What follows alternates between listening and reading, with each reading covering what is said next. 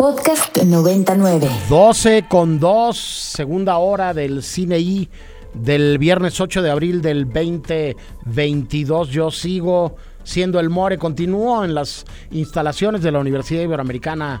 Acá en los rumbos de Santa Fe están las está en la consola el maestro David Obando y está en Puebla de Los Ángeles platicando conmigo sobre cine Ricardo Marín. Hola de nuevo, Rick.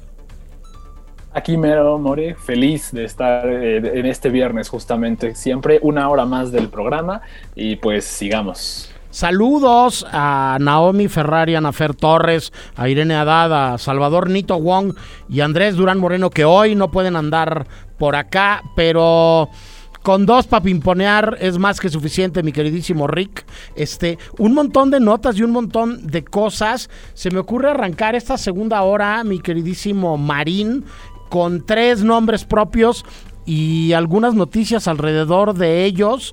Eh, Irán, Asghar Farhadi, Austria, Mijael Haneke, Estados Unidos, Richard Linklater, eh, por ahí pleitos alrededor de la más reciente película de Asghar Farhadi, Rick.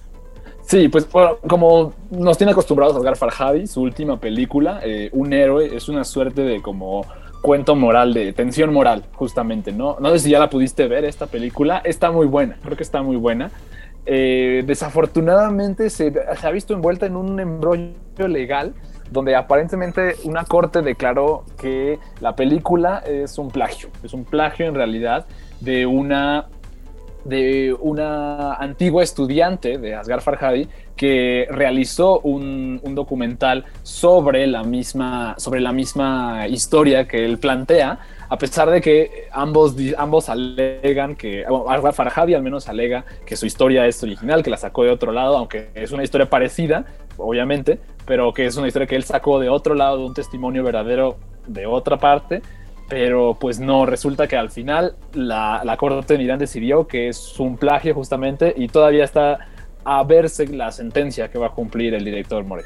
Sí, este, sin ponernos del lado de nadie, este, habría que decir también que en Irán las cosas eh, son a veces de una manera bastante particular y que esta sentencia eh, en contra le viene a Farhadi después de haberse puesto particularmente crítico con el régimen este, que gobierna aquella eh, nación asiática, decir que tradicionalmente los cineastas eh, iraníes, este, no nada más Asghar Farhadi, sino este, Mohamed Rasulov, este, Baman Gobadi y muchos nombres propios más han tenido los últimos años bastantes problemas con el régimen este no solamente para filmar, ¿no? No solamente para conseguir las autorizaciones para su rodaje, Rick, sino para estrenar o para conseguir que las, las películas salgan del país y lleguen a festivales de cine, a veces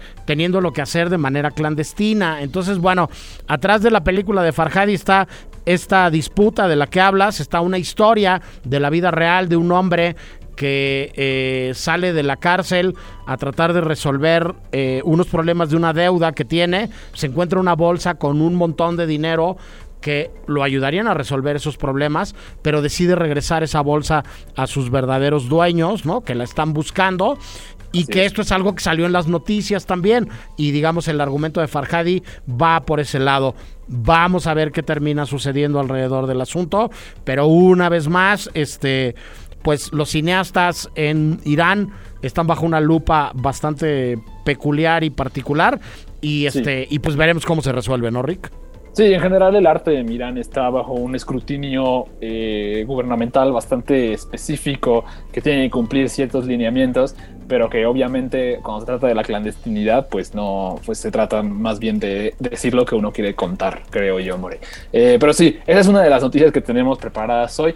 Por otro lado, como decías, este, se prepara también un documental sobre el cineasta Michael Haneke, Michael Haneke, por su 80 aniversario, por su 80 cumpleaños. Y creo que es una excelente excusa para también revisitar su carrera, ¿no? El, documental se va a llamar eh, Michael Haneke, cineasta de nuestros tiempos. Creo que se me hace algo bastante, pues, pertinente, considerando que probablemente Michael Haneke es uno de los mejores como uno de los más interesantes, al menos analistas, creo yo, de la cultura contemporánea en cuanto se refiere a medios de comunicación, al retrato de violencia en pantalla, al retrato de, refugiados incluso en pantalla, al, retrato del trauma también. Se me hace una serie de temas los que trastoca eh, la obra de Michael Haneke y que los podrían ver ya diseccionados en este próximo documental. Sí, un autor que no solamente ha retratado de una manera única la violencia, como bien dices, eh, Rick, sino la relación de la violencia con los nuevos medios y con las pantallas, con este filtro moderno que tenemos eh, acceso a él, los que vivimos en esta época y, y que funciona como un intermediario entre la realidad y nosotros, ¿no? Este, que reencuadra que reinterpreta, que, que, le da un sentido distinto a esa violencia que estamos, que estamos viviendo. Este, y bueno, este. El, trabajo de la, de la directora belga eh, Mariev Grav, este, eh, se antoja mucho en la lógica de, de, que revisar, como bien dices tú, la obra, además de un, de un cineasta muy peculiar, Rick, de esos pocos miembros del grupo de los que han ganado dos veces la Palma de Oro en Cannes, en el caso concreto de, de, de Haneke con el listón blanco y con amor, este pues eh, se antoja, insisto, muy, muy interesante. Se va a estrenar eh, por una plataforma digital eh, y va a ser el primer producto que se, que se consama, que se eh, transmita, que se, que se difunda a través de, esta nueva plataforma digital en, en, Europa. Y bueno, pues esperamos nosotros este, con ansias que este material sea visible este, de alguna manera en México eh, eh, muy pronto, Rick. Este, dicho lo anterior, lo otro, ah. Yo sé que tú me lo mencionaste la semana pasada y yo no le puse el eh, énfasis o la atención suficiente, pero, pero está ahí ya generando mucho run run. Eh, la tercera parte de esta trilogía de la animación de Richard Linklater, Rick. Sí, justamente. Se trata de Apolo 10 y medio, una película porque como yo nunca le he visto a Linklater, bueno, no, sí se las he visto, porque me gustaría decir que es una película que no se trata de nada, pero creo que Boyhood también es una película que no se trata de nada en particular, así como la trilogía Before, tampoco son películas que no se tratan de nada. Ya encontraste este, cuatro. Sí, exactamente, sí, ahí nomás. Este, pero sí, se trata de Apolo 10 y medio, una una remembranza nostálgica y súper fresca de, Richard Linklater en el estilo de la animación, similar a como el rotoscopio, como ya lo ha hecho en películas eh, narrativamente y probablemente temáticamente disimilares, pero al menos en cuestión formal bastante similares. Se tratan las otras de Waking Life y de A Scanner Darkly. Eh, aquí, lo que sí es que aquí podemos ver algo muy particular de Richard Linklater, creo yo. ¿Ya viste la película, More? ¿Ya la viste no, Apolo 10 y medio? No, Rick está muy bien, creo que está muy, muy bien, porque es una... Eh, la, película es principalmente casi, casi como un paréntesis narrado, narrado por Jack Black aparte. Ok. Este, es, una película como súper parentética, ¿no? Como de Está, te presenta una historia y al mismo tiempo te dice, pero para que entiendan esta historia tienen que entender todo lo que me estaba pasando.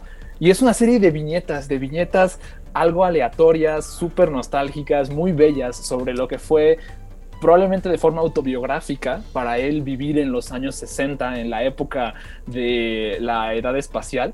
Y aparte es, muy interesante, justo me recordó a Mad Men en ese sentido, porque es como de estas personas que no hacen nada para cambiar el mundo, sino que más bien es su reacción ante él, ¿no? Como cómo lo van experimentando el mundo en esa época.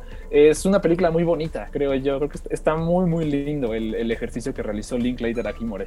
Pues yo la verdad es que me confieso gran fan del trabajo de este tejano que, como bien dices, pues está muy acostumbrado a hacer este tipo de películas. A mí, eh, Boyhood me voló la cabeza cuando, cuando tuve la, suerte de verla en Berlín, pero además todas las demás de las que hablabas, ¿no? Este Mumblecore este eh, perfecto de, de, la trilogía de, del antes de, ¿no? Este me, me, parece delicioso. Y las otras dos de animación con rotoscopio eh, que preceden a, esta tercera, eh, pues me parecen unas bombas al cerebro súper interesantes, ¿no? O sea, eh, eh, em, la de... Em, eh, Waking Life es como una clase de filosofía, ¿no? Este, eh, se recorren como los diferentes pensamientos, las diferentes escuelas, las diferentes aproximaciones hacia, hacia el conocimiento de la vida, ¿no? Este, eh, y todo además aderezado de la complicidad de sus cuates que Además de todo, resulta que muchos de ellos son mega famosos, ¿no? Y se han convertido en estrellas, ¿no? Este, y que, que componen una obra muy rara, ¿no? O sea, sí creo que Linklater tiene, tiene, tiene una carrera y tiene una filmografía muy peculiar y muy, muy particular. Este, que no está del todo alejada del gran público y que, que ha tenido como, como películas bastante populares, pero que, que sí, lo definen como un autor único. Este, yo, yo pienso que, que, que, curiosamente él ha hecho y ha seguido su camino y a partir de eso creo que una, una parte importante, un grupo importante de, de, cinéfilos y de gente a la que le interesa el cine, este, eh, se ha acercado a su trabajo.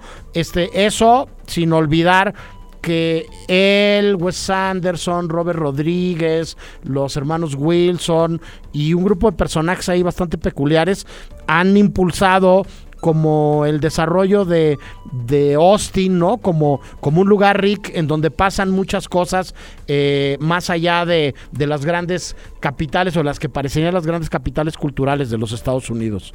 Justo, y de hecho, eso, eso, eso que me que mencionas es particularmente como llamativo de esta nueva película de Apolo 10 y medio, porque no, no está ambientada en Austin, como varias de las otras películas de, Richard Linklater, sino está ambientada en Houston, que es probablemente donde el cineasta, donde el cineasta creció.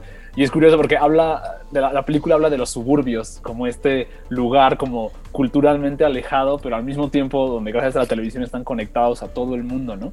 Y habla, creo yo, de lo que es también interesantísimo de esta peli es que no es como nada como no como que hace nada de romance ni idealización sobre el cine que ve durante la época, ¿no? Sí lo habla como algo obvio que está ahí, que algo que, experimenta, pero no dice en ningún momento como de, sí, claro, esto fue lo que me hizo querer convertirme en cineasta, como que es una cosa muy aparte, justo. Entonces se me hace, se, me hizo justo una, una idea muy bonita de, de cómo ver en retrospectiva también sus películas, creo yo, ¿no? Ver un poco de todo lo que ha hecho, como estabas mencionando, todo, todas las cosas tan diferentes que ha hecho, desde lo más comercial hasta lo más como, como hazlo tú mismo, eh, ahí como comprimido justo en una pues bastante fantasiosa y nostálgica, creo yo, como aventura, creo yo. Es, es una peli muy linda. Aparte de que está interesante que esté en Netflix, justamente, ¿no? Que él haya, es su, creo que es su primera película hecha para streaming, 100%. Y pues qué, pues qué mejor, la verdad. Eh, salió, creo que es un genial experimento esta película. Correcto, pues nada, en un momento nos metemos a las recomendaciones de las que hablábamos para la Semana Santa, pero mientras vamos con algo de música, Rick. Pues mira, seguimos muy emocionados, al menos con, con la muestra Internacional de Cine, eh, dices que abre con Nudo Mixteco, entonces ¿por qué no vamos a con algo de las personas encargadas de la música de Nudo Mixteco? Esta canción no se escucha en la, en la película, pero pertenece a la orquesta Pasatono, quienes fueron en parte responsables por las... Este, por las composiciones musicales que escuchamos en la película. Esto se llama Sazón y es de la orquesta Pasatono. Podcast 99. ¿De dónde sacas música tan buena, Ricardo Marín? Esta la conocimos por la estación de radio, en realidad. Un día nos llegó el disco de, la orquesta Pasatono, eh, Maroma, a las, oficinas de la PKJU Internacional. Y pues nos encantó, estábamos todos bastante fascinados con lo que hizo aquí este eh, Rubén Luengas y compañía, eh, grandes amigos por supuesto también de, de, Ángeles Cruz y colaboradores para Nudo Mixteco eh, en, la, cuestión, en las cuestiones musicales. Pues bueno, además de buena, la película tiene buena música.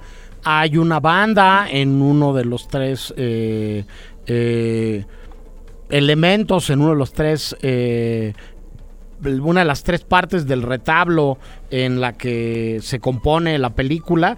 Y bueno, Oaxaca significa música, ¿no, Rick? Y significa orquestas. Sí, completamente. Y, justo como, como decíamos también la semana pasada, la música es como parte bastante eh, relevante y seminal para la, para la cultura mixteca. Eh, la, la, película, como tú lo dices, lo, lo demuestra de forma pues eh, bastante, digamos, hasta literal. Pero sí, justamente, es, es, creo que eso, por eso, eso le añade, creo, otro, otro gran elemento a la película Nudo Mixteco, More. Sí, este, un pretexto más para lanzarse, ya lo platicamos con Nelson Carro, director de programación de la Cineteca, a el arranque de la muestra por allá, que empieza con Nudo Mixteco.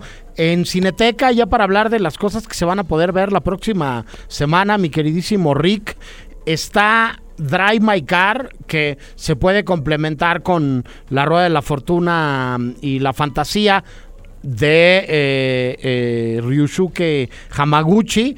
Este sigue Ricochet por ahí en Cineteca, Rick. Sigue El Espejo de Tarkovsky. Y sigue una película que creo que te gustó tanto como a mí, que es Pequeña Mamá de Celine Sciamma. Sí, es una película lindísima. Una, creo que creo que Pequeña Mamá es una película justo para si quieren ver algo absolutamente como o ligero, como una suerte de bálsamo, eh, creo que Pequeña Mamá es, es, la, es la opción. Porque aparte es corta. También luego hay películas que pues, ya sabes que duran como cuatro horas y que no, no son para todos. Esta película que dura menos de hora y media y es bastante concisa en lo que te dice y es este no y no por eso es menos contundente, creo. Es muy, muy contundente esta película. Sí, una película entrañable, este, una muestra más del inmenso talento de esta realizadora francesa, que ya nos había regalado hace poco Retrato de una mujer en llamas. Este, insisto, una película muy distinta, pero igual de buena, este, que aquella. En las salas de cine, Rick, como fin de semana largo, importante, como eh, días de guardar o de vacación, pues llega una peliculota grandota de la industria del mainstream, este que aterriza con muchísimas copias y que se llama Sonic 2, este que me imagino que continuará como con los éxitos de eh, taquilla que buscan seguir regresando a la gente a las salas de cine, Rick. Así es, especialmente porque a la primera Sonic, usualmente las películas de videojuegos les va muy, mal en cuestiones, en cuestiones eh, incluso financieras y críticas. A la primera no le fue nada mal en ninguna de las dos, no la he visto, francamente, eh, pero sí, básicamente apuntaba que iba a haber una secuela, ya se estrena la secuela, justamente. Hay otros estrenos también en la cartelera comercial, en cuestiones mexicanas, nacionales, se encuentra la comedia eh, y cómo es él, con Mauricio Ockman. Eh, se encuentra también eh, Desesperada, película de Philip Noyce, con eh, Naomi Watts justamente protagonizando. una película que yo no he visto francesa que se llama Delicioso de Eric Besnard, es una comedia. Eh, pero también, tanto en cine comercial como en la cineteca y en el circuito cultural, se encuentra una película que vi en Ficunam hace un par de años. De hecho, la vi con Nito y con Andrés de este programa. Saludos. Eh, y fue la película inaugural de Ficunam 2020. Se trata de la película de Elias Suleiman, De repente el paraíso, It Must Be Heaven. Una película pues, bien curiosa, una comedia como de de la cotidianidad muy extraña, muy, excéntrica definitivamente, sobre un hombre que el propio una, el Elias Suleiman, como interpretando una versión, digamos, de él mismo, eh, como viajando a, varias a varios lugares del mundo, como buscando similitudes y diferencias entre su tierra, Palestina, y estos otros este, lugares del mundo, More. Eh, una comedia muy divertida, muy entretenida y como visualmente también bastante interesante. Si pueden verla, se darán cuenta que tiene muchísima consistencia como en cuestiones de cámara, en cuestiones de sus encuadres. Eh, sugiero mucho verla también, es muy entretenida. Sí, un personaje único y me atrevería yo a decir inclasificable, Suleiman, ¿no? Este, una figura este, que eh, justo en Palestina e Israel, este, no deja a nadie indiferente.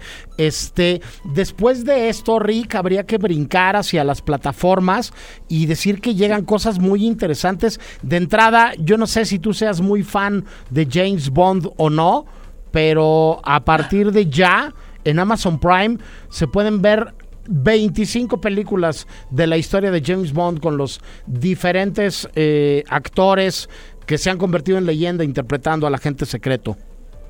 La verdad, nunca, fíjate, es, de esas cosas que nunca me he considerado fan, pero he visto creo que absolutamente todas las películas. No sé por qué, o sea, simplemente como que ahí están y llegan a mí de una u otra forma. No he visto la última, la última, justo la de No Time to Die, no la vi. Eh, tengo ganas de verla, por supuesto.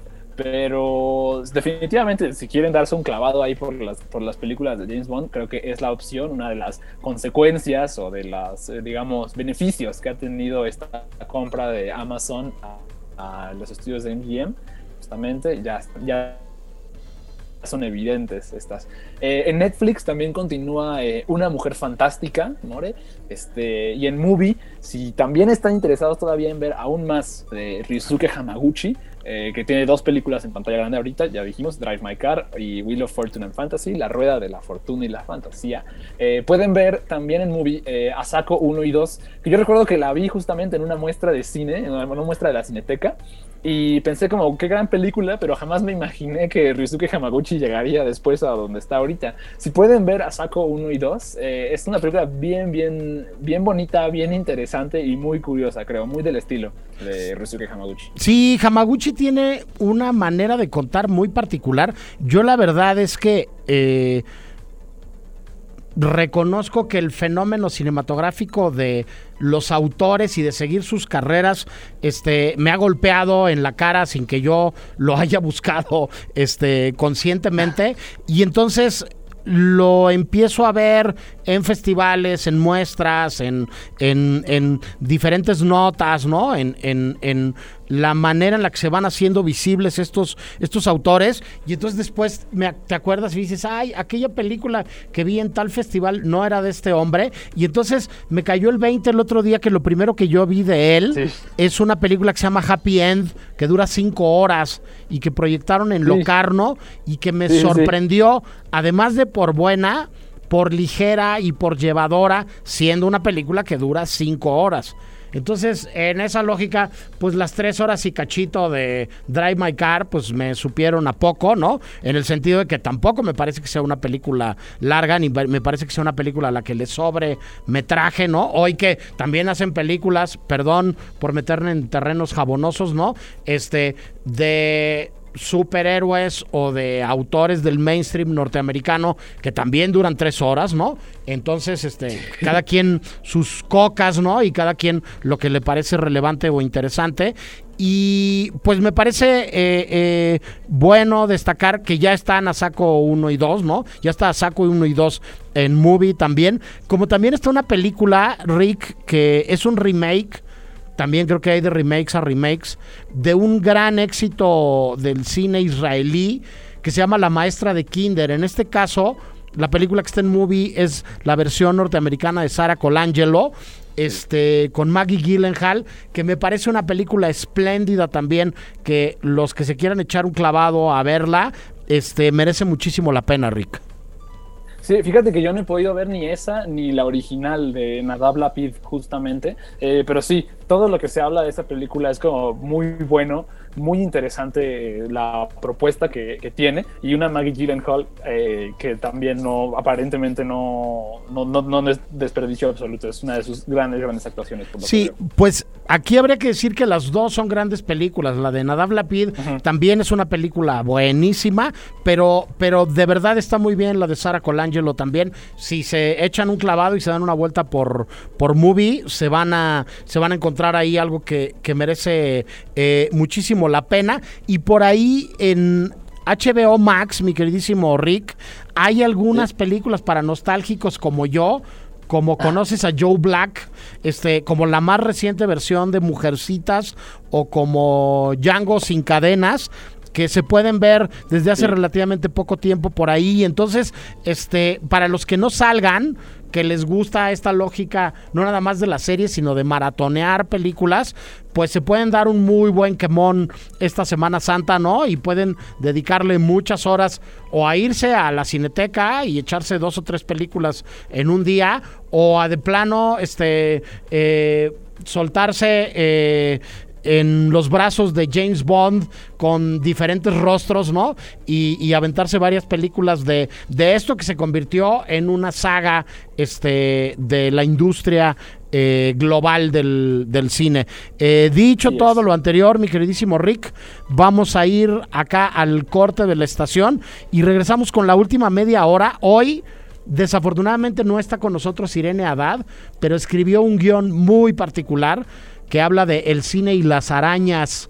Díganos su película favorita con estos bichos como protagonistas.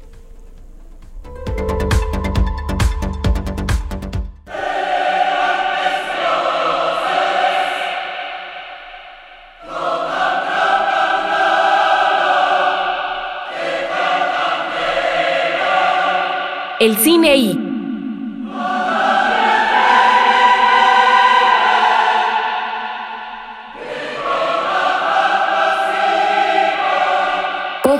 99. En la mitología griega, Aracne vence a Atenea en un concurso de tejido, pero no reconoce que ganó gracias al don de tejer que Atenea le dio. Así, Atenea convierte a Aracne en una araña, dejándola tejer eternamente, solo que no en la forma de un humano. Entre telarañas se va formando una casa momentánea para el arácnido, similar al cine donde se tejen historias para resguardar a los espectadores por un tiempo. Esto es El Cine y Las Arañas. Toma uno.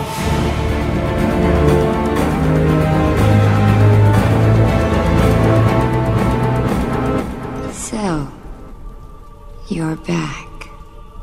And you brought Vermin with you? No. I. I brought a friend. You know I love you. You have a very funny way of showing it. So, where are they? The ghost eyes.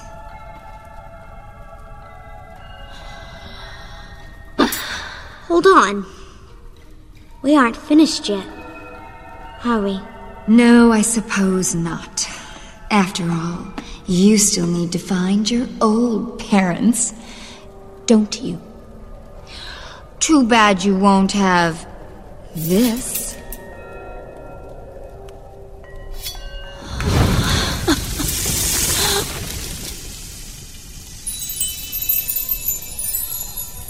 Be clever, miss. Even if you win, she'll never let you go.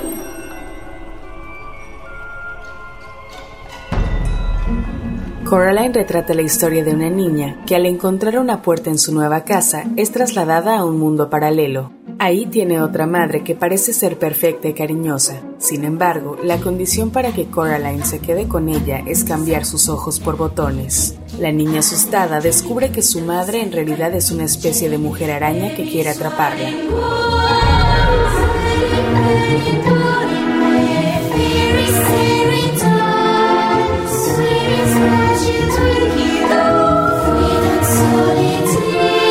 Las arañas por una parte aterradoras y por la otra comparten una conexión cercana con la feminidad. Esta especie protege sus huevos en un cuerpo parecido a una jaula y a la vez esas mismas patas pueden defenderla de forma agresiva. También la maternidad, como en el caso de Coraline, tiene similitudes con características de las arañas, es decir, tejer y proteger.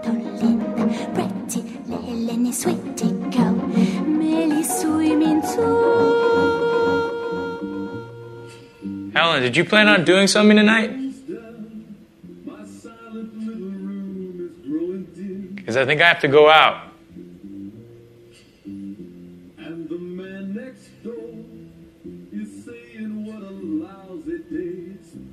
Helen?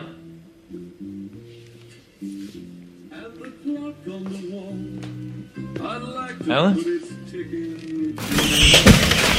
Denis Villeneuve en Enemy adapta El hombre duplicado, la novela de José Saramago, en imágenes oníricas donde Adam, un profesor universitario interpretado por Jake Gyllenhaal, encuentra a un actor idéntico a él. Dentro de los sueños del personaje encontramos a una mujer desnuda con una cabeza arácnida, o también a arañas gigantes extendidas por el paisaje de Toronto. No obstante, una tarántula rompe con el camino de ensueño por el que Villeneuve nos llevaba y da cabida a la perplejidad. Las arañas poco a poco emplean su seda tanto para tejer capullos como para envolver a su presa. Quizás esté en su naturaleza encontrar los matices que de una forma u otra encontramos en todas las personas e historias.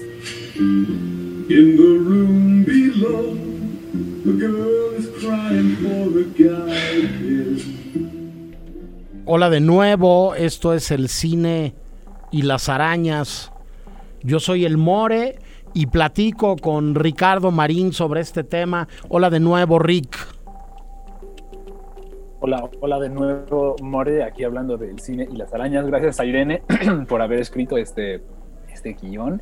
Eh, solo como aclaración cultural también, More, eh, voy a parecer locutor de programa cultural tal vez, pero las arañas no son insectos, las arañas son artrópodos justamente, no pertenecen al mismo reino que los insectos. Justo. Además de que sabes de música, me eh, da muchísimo gusto contar con tus conocimientos de especies para clarificar estos puntos. Guión de Irene Haddad, como bien dices, locución de Naomi Ferrari, producción de David Obando aquí presente en la cabina. Este. Y bueno, no está Irene para preguntarle por qué diantres se le ocurrió que habláramos hoy de arañas. Este. Pero ¿cuál es tu primer recuerdo de una araña en el cine, Rick? Spider-Man, creo. Este, digo, no, no porque sea como, no, no por hablar de la última película de Spider-Man que ya vi y no me gustó. Ok, pero, este, fuertes declaraciones. pero, pero, pues es que Spider-Man es como de las primeras películas que recuerdo haber visto bien como en el cine y haber recordado y amado como locamente también. Este, y sí, esa es una de las primeras experiencias, de que aparte que, la- que las arañas no son, no son tan malas como, como, como el mundo suele, suele creer que son. O sea, no sé, no sé tú lo que haces, pero yo cuando veo una araña en mi casa, yo trato de atraparla en un topper y como dejarla en, en libertad porque no me gusta hacerle daño a las arañas. Pero sí, yo creo que ese sería como mi recuerdo como más, digamos, amable de una araña en el cine, creo. Correcto, este, pues sí, no, a mí me pasa lo mismo. Por supuesto que les tengo eh, bastante respeto y las suelo ver a la distancia, pero este, como bien comentas, esta reacción de ah, voy a matar a este bicho porque está este de intruso aquí en, en mi.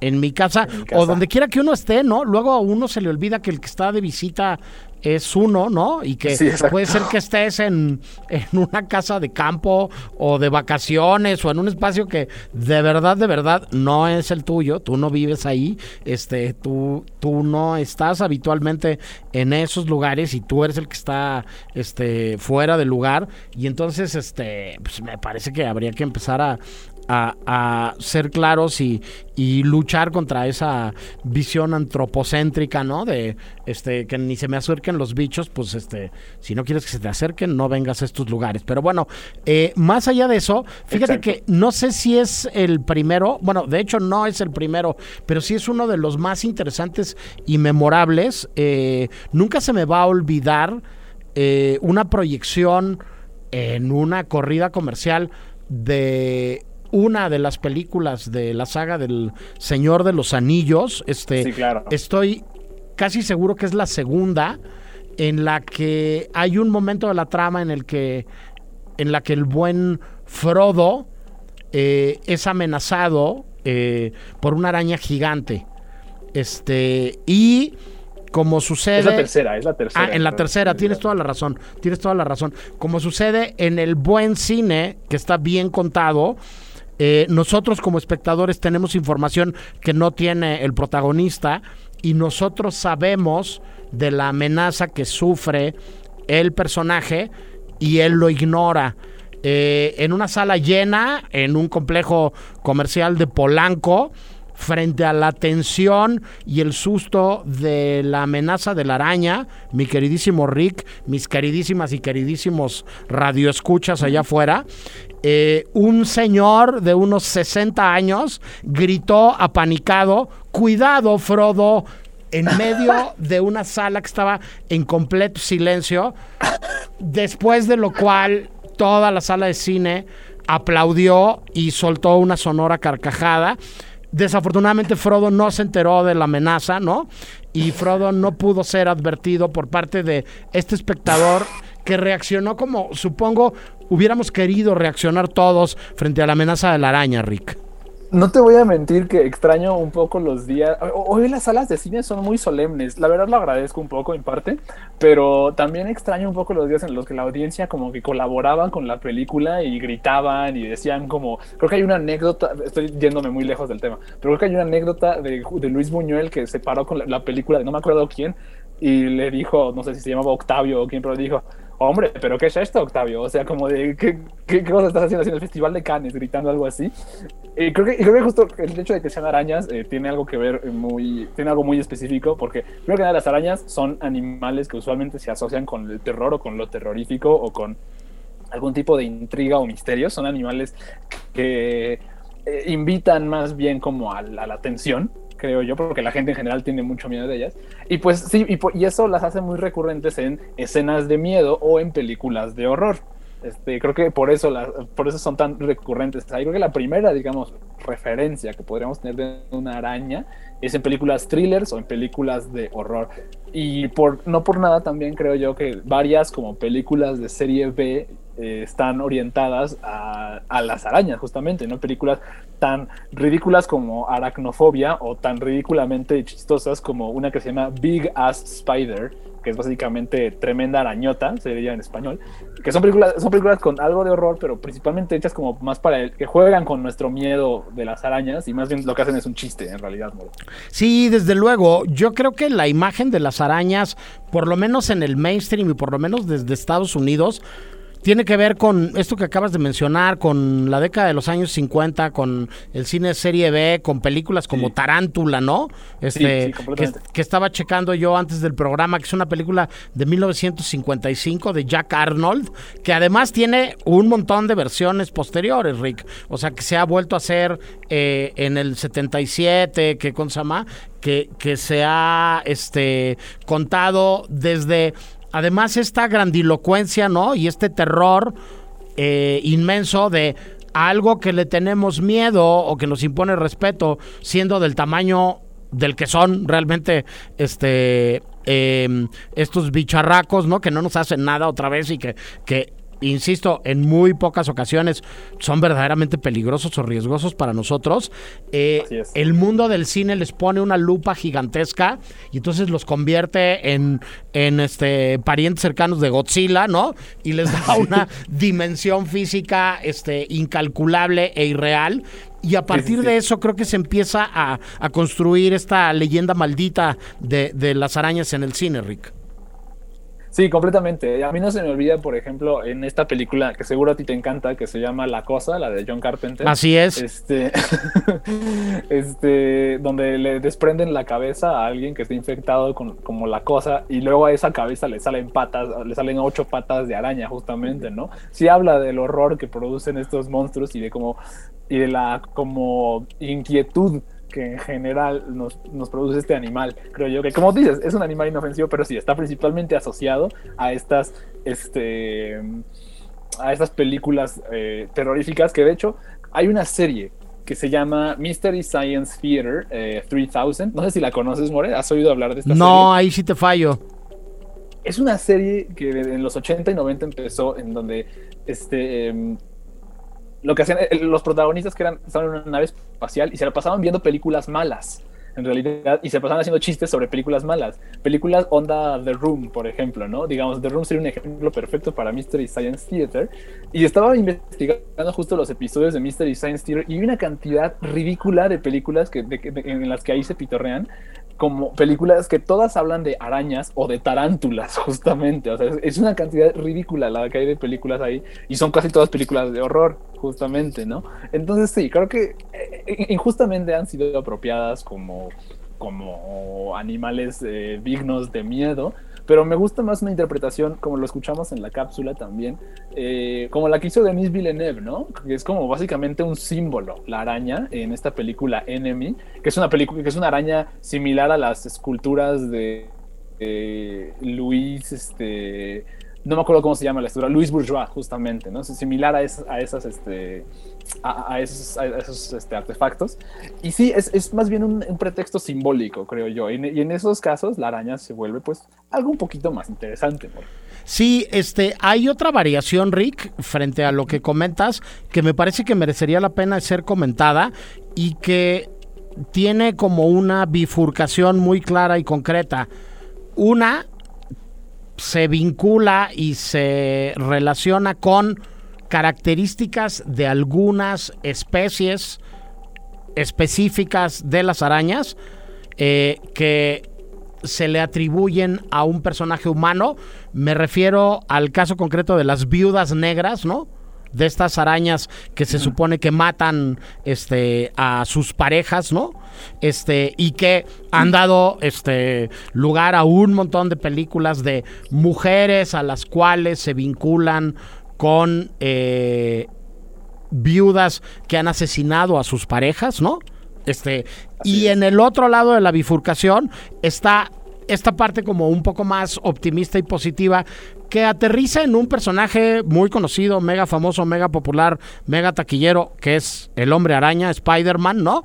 Que es por alguna extraña razón y después de una picadura y una serie de cosas este, eh, que se tratan de explicar desde el terreno de la ciencia y no son tan científicas, ¿no?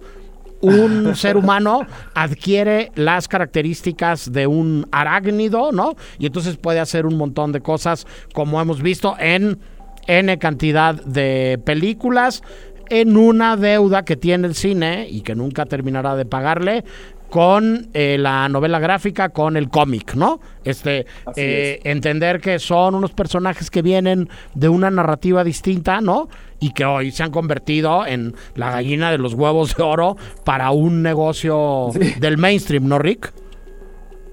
Sí, bueno, y es que Spider-Man en específico, de lo que estás hablando, justo tiene como una particularidad que es pues el traje, que es algo que no tiene casi casi ningún, ni, ningún otro superhéroe. O sea, todos los superhéroes tienen trajes, pues, pero no como el de Spider-Man, porque el Spider-Man le cubre todo el cuerpo en una telaraña, o algo parecido a una telaraña, y aparte tiene una máscara. Entonces, eso le da como una serie de interpretaciones como súper, súper diversas. La idea, de hecho, el, lo que el propio Stan Lee dijo, y es lo que todos replican, es que cualquiera puede estar debajo del, del, disfraz de, de, de Spider-Man, justamente, ¿no? Cualquiera. Por eso es, tan popular que Spider-Man sea asociado, por ejemplo, con la cultura negra, ¿no? Es un, superhéroe que la policía odia, que nadie comprende y que está de todos modos tratando tre tres veces contra todo su contexto de hacer el bien, justamente, ¿no? Por eso decían como, hay alguien, no me acuerdo quién decía en una revista que que Spider-Man fue el primer superhéroe negro, así decían, ¿no? Lo cual se me hace una interpretación justo muy, muy interesante de, este, de este superhéroe y por, y por algo es tan popular, creo yo, ¿no? Porque todos se identifican de una u otra forma con él. Y curioso que también sean unas arañas, justo, ¿no? Que sean, de nuevo, son estos animales a los que nadie les tiene en realidad, no son tan popularmente simpáticos, justo, ¿no? Es más común encontrarte a alguien que le tiene mucho miedo y aversión hacia las arañas que mucho cariño y, y fervor, ¿no? Hacia estos animales, More. Es real eso. Eh, y bueno, en la historia del cine se han utilizado para muchas cosas. En Bilbao alguna vez eh, como esculturas uh -huh. para invitar a un festival de cine fantástico, por poner solamente un ejemplo, ¿no? Este, eh, hay también un montón de representaciones artísticas y particularmente escultóricas alrededor de las arañas, ¿no? Este, arañas este, míticas y famosas en el, en el mundo de, de las artes, ¿no? Este, pero bueno, de esto y más seguimos platicando acá en el Cine y las Arañas. Les pedimos que nos digan en arroba el cine I 909 si tienen alguna película de arañas favorita, alguna araña favorita en el mundo del cine. Y mientras nosotros vamos a escuchar la segunda cápsula que escribió Irene, eh, le hizo la voz Naomi y produjo El Bueno Bando. Las arañas desde los rincones de nuestras casas, silenciosas y atentas a su tejido, quizás son un acompañante en la cotidianidad. Algunas se vuelven compañeros o parte de los personajes que vemos en el cine. Esto es El Cine y Las Arañas. Toma 2.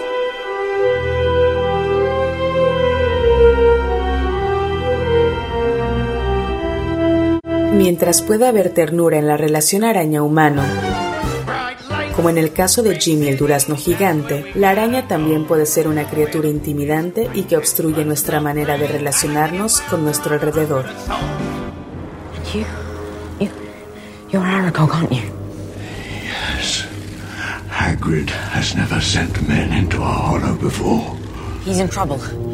Up at the school, there have been attacks. They think it's Hagrid. They think he opened the Chamber of Secrets, like before. That's a lie. Hagrid never opened the Chamber of Secrets. Then you're not the monster. No. The monster was born in the castle. I came to Hagrid from a distant land. In the pocket of the traveler. Shush. But if you're not the monster, then, then what did kill that girl 50 years ago? We do not speak of it. It is an ancient creature we spiders fear above all others. Aragog, la araña inolvidable de Harry Potter y la Cámara de los Secretos, habita en lo más profundo del bosque donde Harry y Ron se adentran en la oscuridad para encontrarlo y entender mejor qué pasó con Myrtle la Llorona. A pesar del carácter y protección a sus hijos ante las preguntas de Harry, Aragog mantiene una relación maternal con Hagrid, quien lo cuidó desde pequeño. Sigan a las arañas es el consejo que reciben los dos amigos antes de encontrarse con Aragog. En cambio, hay ocasiones donde uno no sigue las arañas, más bien, ellas lo siguen a uno y lo cambian. This guy, Flash Thompson, he probably deserved what happened. But just because you can beat him up doesn't give you the right to. Remember, with great power comes great responsibility. Are you afraid that I'm going to turn into some kind of criminal? Quit worrying about me, okay? Something's different. I'll figure it out. Stop lecturing me, please. I don't mean to lecture and I don't mean to preach. And I know I'm not your father. Then stop pretending to be, to be, to be, to be. Dado que la vista de las arañas es limitada, necesitan tirar de los hilos de seda de su telaraña para familiarizarse con su entorno y obtener información sobre presas, parejas y la estructura de la red. El hombre araña es de los pocos héroes que recurre a los demás en busca de un consejo, ya que en la relación araña-humano, Peter Parker entiende la interrelación que las acciones de una persona tienen en los demás. Al igual que la vista de las arañas, uno como individuo está limitado. Por tanto, es necesario de una red de apoyo que, como los hilos de la telaraña, lo ayude. Las arañas como tejedoras de conexiones que no encontrábamos a simple vista y que terminan por revelar una historia más grande. A todo poder corresponde una gran responsabilidad. este filosofía este de mm, reverso de caja de cereal o sabiduría popular, mi queridísimo Rick. De las dos, ¿por qué no? También Eso. El, el- el moto, el, el lema del, del siglo XXI, del siglo XX incluso. O sea, sí, sí, sí. Creo que fue una, una de las frases definitivamente más, eh, por así decirlo, como choteadas de la cultura popular, pero al mismo tiempo con un, este, con un gran con un gran referente, creo yo, y siempre usada de forma relativamente elegante, creo yo, More. Este, sí, a mí, a mí me, me gusta mucho la narrativa de, de Spider-Man. Eh, casi todas las películas me parecen que están pues, bastante, bastante bien. Menos la última, ¿no? La última, sí, fíjate que no, la verdad no conecté para nada. No sé por qué teniendo tanto dinero hacen que esas pelis se vean tan oscuras y tan feas cuando se pueden ver tan genial y tan espectacular como la primera película de Spider-Man, como la de Sam Raimi. Eh, esa es una espectacular, la segunda también, que son espectaculares películas. Se ven, las de ahorita se, se ven muy oscuras y están feonas. En vez de presumir cómo se ven las cosas, como que tratan de hacer que se vean menos. En fin, esa es mi opinión. Este, pero sí, justamente, creo que es un. eh, eh, creo que la, historia de, de Spider-Man es la historia de casi casi cualquier persona que fue joven, creo yo, More. Correcto. Este, ¿tienes algún Spider-Man favorito o alguna película? La de Raimi, por ejemplo. Creo que la de Raimi es muy buena, la primera y la segunda de, de Sam Raimi son muy muy buenas, pero esta última que salió, justo la de la de Into the Spider-Verse, la del Spider-Verse, la animada, es este es genial, es una película genial. Eh, como que justo captura bien bien la idea del personaje, pero justo creo que la animación es especialmente buena para hacer este tipo de, historias, creo yo, eh, historias como las de Spider-Man, definitivamente, pero también para retratar a las arañas, creo yo, ¿no? Justamente, ¿no? Irene en la, en la cápsula nos hablaba de esta película de, de, El Durazno Gigante, Jimmy el Durazno Gigante, eh, pero yo pienso también en una película como, como Bichos, justamente, ¿no? Que son, que cuyos personajes incluyen a las arañas y, capturan, creo yo, ese movimiento tan particular que pueden llegar a tener y ahora con cualidades, digamos, antropomórficas, ¿no? Eh, definitivamente le dan, le rinden, creo que un homenaje a un animal, pues principalmente, creo yo, no relativamente malentendido, creo. Correcto. Antes de preguntarte tu película favorita de arañas, decir que se empiezan a reportar con nosotros, eh, queridos amigos y radioescuchas. Gabriel García dice que en Dr. Jekyll y Mr. Hyde sale una araña bastante heavy. Este Alexota nos pone a través de Twitter que buenísimo el programa y que le gusta que hablemos y recomendemos películas de movie. Pues este, gracias por escucharnos. Saraí Campech mejor conocida en los bajos mundos del Twitter como arroba campechita, dice que su papá les decía que las arañas eran de buena suerte. Un abrazo muy fuerte, mi queridísima Saraí. Este, Rodrigo Curiel dice que a él le parecen particularmente memorables dos de las ya mencionadas. La primera, el origen de su miedo a las arañas en la niñez, que es por culpa de Tarántula y que salía en el cinito del tío Gamboín y las arañas de Enemy que le daban particularmente miedo. ¿Tu película favorita de arañas, mi queridísimo Ricardo Marín? Pues, yo creo que es una que más bien tiene como psicológicamente que ver con el tema, que es una película de alguien que, cuya obra admiro muchísimo, que se llama David Cronenberg.